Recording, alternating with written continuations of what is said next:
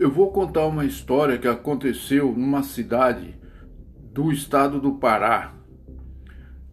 Existia nesta cidade dois jovens, um com metro e noventa e outro com metro e sessenta. Eles não podiam se encontrar que o, o de um metro e sessenta começava a implicar com o maior e foi assim, né? No campo de futebol, quando eu jogar bola, era um problema sério, né? Na, na escola, é, era é, sempre tinha um, um, um, uma desavença entre os dois provocada pelo baixinho, né? E o de metro e noventa era mais tranquilo, sempre saía, né? E evitava qualquer tipo de de confusão. Mas aconteceu, né, que com o passar do tempo, né, com o passar do tempo, o ficaram homens, né?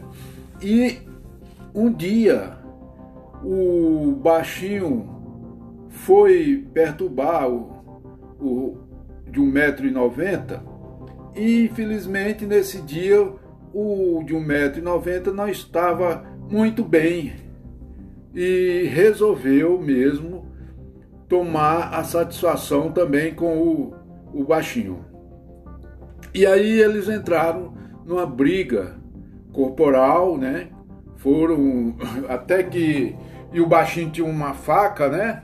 Pegou a faca e o, o grandão conseguiu tomar a faca, ficou por cima dele, né? Vinha a turma querendo apartar e ele e o baixinho por baixo do, do grandão, né?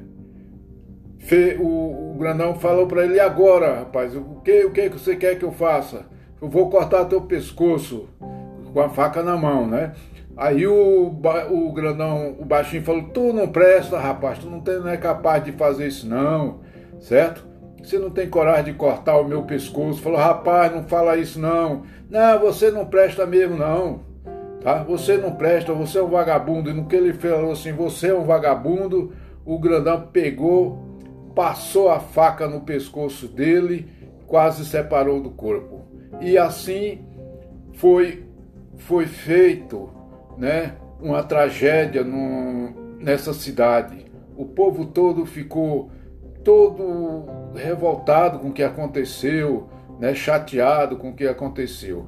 Mas também, pelo outro lado, né, o baixinho vivia a vida toda perturbando a vida do grandão.